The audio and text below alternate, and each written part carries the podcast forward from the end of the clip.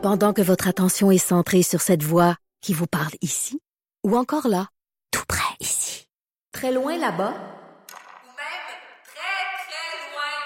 Celle de Desjardins Entreprises est centrée sur plus de 400 000 entreprises partout autour de vous. Depuis plus de 120 ans, nos équipes dédiées accompagnent les entrepreneurs d'ici à chaque étape pour qu'ils puissent rester centrés sur ce qui compte, la croissance de leur entreprise. On va faire le bilan de la semaine politique avec ma collègue Emmanuel Latraverse que je rejoins au bout du fil. Salut Emmanuel. Emmanuel, je, avant qu'on parle de nos sujets, je suis curieux de t'entendre sur euh, ce dont je parle depuis hier à la joute dans mon émission de radio et, dans le journal, puis on vient d'en parler avec le directeur général d'autonomie, André Beaulieu. Cette notion de d'inciter, de sensibiliser le gouvernement à l'importance de, de, prendre à bras le corps le dossier de la condition masculine, que ce soit par euh, une, une, structure quelconque, de jumeler ça avec le secrétariat de la condition euh, féminine, d'avoir un, secrétariat aux, aux droits humains, peu importe la façon, mais de dire le gouvernement devrait se rendre compte que la cause du symptôme, c'est-à-dire le fait que les, femmes soient euh, victimes de, tellement de violence, ben, la cause, c'est les hommes qui gèrent mal leurs émotions, qui euh, euh, qui échouent dans tellement d'autres domaines, la toxicomanie, la criminalité, la, réussite scolaire, etc. Et que le gouvernement devrait s'occuper de cette problématique sociale. -là. Toute évidence, euh, c'est difficile d'être contre la vertu, hein, je pense. Euh, et c'est un diagnostic qui est, qui est juste, je pense, de dire que euh, on, on, déploie euh, pas assez d'efforts, mais on déploie des efforts pour protéger les femmes, mais qu'il faudrait s'attaquer au fond du problème. Là qui est euh, la pauvreté, euh, l'isolement, la violence, la toxicomanie et, et toutes ces, ces, ces problématiques-là euh, qui amènent les hommes, je pense, à, à faire preuve de de violence. Ce qui est intéressant aussi, c'est que il y en a des programmes qui existent. Hein. Il y en a une démarche pour ça, mais c'est très, très peu euh, diffusé, publicisé, c'est complètement marginalisé. Et je pense que oui, c'est pertinent de dire qu'à un moment donné, il faut se pencher sur ce problème-là. Encore que je suis pas sûre qu'on va réussir à j'ai pas vu les, les, statistiques complètes là, mais est-ce qu'il y a une plus grande problématique de violence des hommes maintenant qu'avant, ou on a cette perception là justement parce qu'on en parle davantage aussi? Je pense qu'il y a un peu un, un œuf ou la poule là-dedans là. Ben, en fait, euh, dans le rapport qui avait été euh, rendu, euh, qui a été déposé au gouvernement en janvier 2004 par le comité de travail en matière de prévention et d'aide aux hommes, eux essayaient de remonter un peu dans l'histoire, voir, quel changement il y a eu pour faire en sorte qu'on on voit ces, ces problématiques-là être exacerbées. Puis ils parlent, bon, du tournant des années 80 et tout, mais chose est certaine, c'est que les, les, constats, ils sont clairs. Puis ça fait longtemps qu'on le sait. Le 16 recommandations qui ont été mises en 2004, quelques-unes qui ont été qui ont été mises en place mais, mais très, très peu. Puis, c'est l'aspect de tabou autour de la question qui me fascine un peu. J'en parle avec plusieurs personnes depuis hier, puis il y a comme un tabou. politique? Est-ce que c'est. Moi, je suis pas sûre que. Je pense qu'il y a un tabou, mais il y a longtemps eu un tabou autour de la violence que subissaient les femmes aussi. Hein? Je veux dire, ça fait pas euh, 100 ans là, que quand il y avait des problèmes de violence conjugale, la police, ça s'en mêlait pas parce que ça regardait un mari puis sa femme. Là. Alors, est-ce que est-ce qu'il y a un, un défi de rectitude politique autour de ça ou il y a une crainte de la part des autorités, des gouvernements, on, on, on craint d'en parler de peur du, du ressac qui va venir des groupes féministes en disant, écoute, je moi, j'ai eu ce, réflexe-là juste en voyant le titre de ta chronique qui était assez habile. J'ai dit, oh mon Dieu, il s'avance sur Mais j'ai essayé de parer tous les angles. Là. non, non, mais bravo pour le titre parce que ça m'a fait lire la chronique. Là. Alors, euh, mais je pense que je pense que c'est ce tabou-là qu'il faut qu'il faut briser, de dire que euh, c'est pas euh, c'est pas euh, nuire à l'avancement des femmes que de se préoccuper de la cause de la violence des hommes. Et ça, c'est un discours qui est pas qui est pas qui est pas populaire, mais mais qui est nécessaire aussi. C'est tellement bien dit. C'est de la musique à mes oreilles. Je suis content de, de t'entendre dire ça. Emmanuel, euh, on va parler du gouvernement parce que bon, il y a un sondage euh, qui a été rendu public, sondage léger commandé par la CAC, qui est rendu public. D'ailleurs, ils sont habiles là-dessus de contrôler le message lorsqu'ils sont dans des euh, semaines de caucus là et de congrès. Ils sont très habiles là-dessus.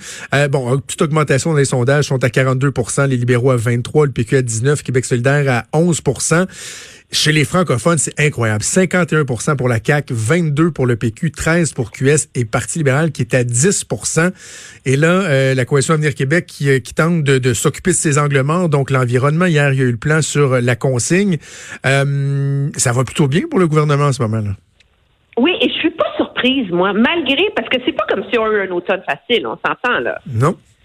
C'est pas comme si euh, il file, euh, il, euh, il vogue à l'abri de toute controverse. C'est pas le même genre de lune de miel, tant qu'à comparer des lunes de miel que celle de Justin Trudeau, où tout allait bien, il y a rien qui collait, etc., etc. C'est une lune de miel où le gouvernement est pris dans des tourmentes, que ce soit sur l'immigration, passer par-dessus la question de la laïcité. Là, on vient d'avoir la valse avance recul sur l'aide médicale à mourir, l'affrontement sur la question des commissions scolaires. Euh, c'est pas euh, c'est pas un long fleuve tranquille.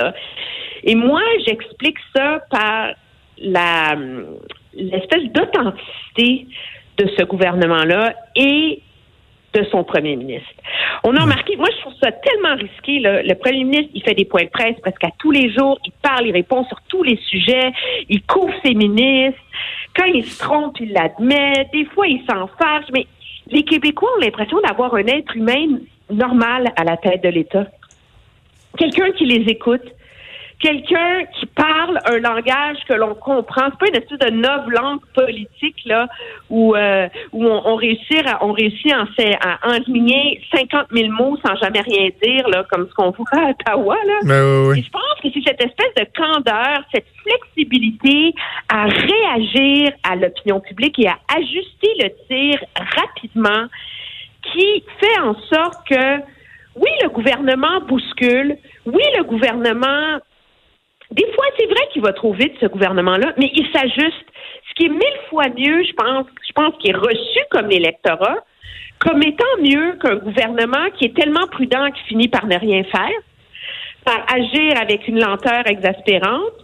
Ça, c'est du côté, ce qu'on voit du côté des libéraux à Ottawa, par exemple, ou un gouvernement qui est incapable de s'ajuster, comme ce qu'on a vu à une époque avec le gouvernement Harper. Donc, c'est comme si le gouvernement Legault essaie de trouver un, un juste milieu entre bousculer et s'ajuster et euh, une, une, une authenticité dans ses communications qui fait que je pense que la population est capable de le suivre. Je, je suis d'accord avec, je suis d'accord avec tout. Je suis d'accord avec tout ce que tu dis, puis mais rajoutons l'autre couche de glaçage pour la CAC, c'est qu'il y a absence d'alternative euh, crédible ou emballante. Là. Il bénéficie aussi de la faiblesse des oppositions, deux partis euh, qui se cherchent, qui n'ont pas de chef, Québec solidaire qui virevolte euh, dans le, monde des, des, licornes. ça aussi, ça aide là. oui, des motonnettes. Oui, mais moi, je pense pas que c'est le fait. c'est sûr que le fait que le Parti québécois et le Parti libéral aient pas de chef contribue à ça, mais je suis pas certaine que le fait d'avoir un chef va régler le problème chez ces partis-là, parce hmm. que le fond euh, de la de la faiblesse de l'opposition en ce moment, c'est l'espèce d'absence de gouvernail idéologique de ces partis-là, qui peinent à trouver c'est quoi leur voix, et finalement l'opposition fait un bon travail en termes de dossiers euh, pointus, je dirais, sur les maternelles 4 ans, sur les le projet de loi 40. Moi, je regarde le travail de Véronique Yvon, de Marois Risky, de, du critique euh, Monsef Déragi euh, chez les libéraux sur l'immigration. Ils font un bon travail, mais le problème, c'est que la portée de leur intervention est limitée parce que on sait qu'à l'origine, ils sont contre idéologiquement. Donc, quand le PQ et le Parti libéral montrent toutes les lacunes dans le projet des maternelles 4 ans, c'est pas parce que leurs critiques elles sont pas bonnes, c'est parce qu'on sait qu'elles sont nourries par une opposition idéologique. C'est le même phénomène qu'on voit en ce moment avec le, débat sur euh, l'abolition des commissions scolaires. je veux dire, à partir du moment où ils sont contre le principe d'abolir les commissions scolaires, c'est comme si toutes les critiques pertinentes qui ont été émises sur le projet de loi qui est déposé est dilué et porte moins dans l'esprit de l'opposition parce que les gens se disent, ben oui, on sait bien, ils sont contre. Alors, je pense que c'est là qu'il y a comme un, écueil et une, euh, un ajustement à trouver pour l'opposition pour trouver une façon d'être plus efficace dans ses critiques de la façon de procéder sur du gouvernement. Puis on l'a vu hier, regarde euh, M. Legault dans son discours assez militant, qui dit ben oui, ils sont contre l'abolition des commissions scolaires. On a dit qu'on le ferait, alors on le fait. Puis là, tout le monde part à rire, ha ha ha, c'est un gouvernement qui va de l'avant. Sais, je mets en œuvre euh, mes promesses, tu sais. Et le gouvernement est assez habile à noyer le poisson de la critique avec ça, là. C'est drôle parce que juste au niveau de, l'image, de la perception, je, je regarde la page d'ouverture du site internet du journal. À droite, la nouvelle sondage léger, la CAQ a toujours le vent dans les voiles. Et à gauche, c'est Roberge menace de recourir au baillon pour le projet de loi sur la gouvernance scolaire. T'sais, des fois, ceci explique cela. Là. T'sais, justement, cette position-là, cette aisance-là, le confort qu'ils ont par rapport euh, à la satisfaction de, de l'opinion publique, les amène à être euh, très confortables et à l'aise de dire ben écoute ça marche pas on, on, va le bulldozer là mais ça peut être ça peut être une arme à deux tranchants aussi à un moment donné par exemple. Ben, c'est une arme à deux tranchants dans le, forme que, dans le sens que moi, je me suis penchée sur la question de la réforme des commissions scolaires. Écoute, c'est tellement compliqué comme projet de loi. Là. Puis le système d'éducation est tellement, c'est comme tellement un, un, ogre tentaculaire, un peu comme le ministère de la Santé, là, où oui. c'est tellement difficile à comprendre que c'est très difficile de convaincre la population des, des, détails qui fonctionnent pas dans ce projet de loi-là. Et ça, le gouvernement est, est assez habile à s'en tenir à la manchette de ses objectifs et d'évacuer les détails de la mise en œuvre. Euh, ceci étant dit, ça ne veut pas dire que le train va pas arriver là, parce que si ça fonctionne pas, ces réformes-là, si ça porte pas les fruits, là, le ressac de la population va être immense. Et moi, je pense qu'un des gros écueils aussi dont on parle pas beaucoup, mais c'est des pics Damoclès au-dessus de la tête du gouvernement, c'est la question de la santé. Parce que mm-hmm. euh, ça va pas, ça fait un an et demi qu'ils sont au pouvoir. Moi, je vois pas d'amélioration dans les urgences. Je vois pas d'amélioration dans l'accessibilité aux soins. Je vois pas et et ça. Euh, et ça, c'est un peu dangereux aussi. C'est l'espèce de, de, de risque euh, souterrain là, qui plane sur tout gouvernement euh, au point où il n'y a plus personne qui s'imagine qu'on va être capable de le régler, ce problème-là. Là. Je te raconte l'anecdote en, terminant. Euh, quand on dit que euh, les, résultats tardent à apparaître au niveau de la santé, j'ai une collègue de travail ici dans le des Nouvelles qui a cherché un rendez-vous pour ce matin parce que son plus jeune avait euh, bon une menace de streptocoque là et avait des symptômes. Donc voulait se magasiner un rendez-vous. Elle a appelé dans une clinique puis elle a dit personne lui a dit si vous voulez avoir une chance d'avoir un rendez-vous à quelque part dans la journée demain, vous devez être sur le téléphone à 4h30 cette nuit, pas une minute de plus. À 4h30, vous devez appeler le système de réservation qui va prendre les réservations pour la journée parce que sinon, oubliez ça, vous êtes cuit. Il se passe quoi, tu penses? Ben, le monde va dans les urgences. Puis, le, le, le non, problème, ben, il est là, encore là et on sent pas que ça avait d'être réglé. Ben puis la semaine prochaine, il va falloir appeler à 3h30. Puis la semaine d'avant, je dis, moi, je pas, je comprends pas, je suis pas une spécialiste okay, de l'organisation du système de soins de santé, et je prétends pas que l'Ontario est un est un havre où tout fonctionne. Il y a un débat sur la médecine d'urgence, le monde dans les couloirs et tout le reste. Mais sérieux, je ne connais personne dans notre cercle social en Ontario qui est pas capable de se trouver un médecin de famille dans un groupe de médecine familiale. Ah oui. Alors, c'est il y a il, ça, ça, il doit bien y avoir quelque chose qui fonctionne quelque part là et qui est possible de mettre en œuvre. Là.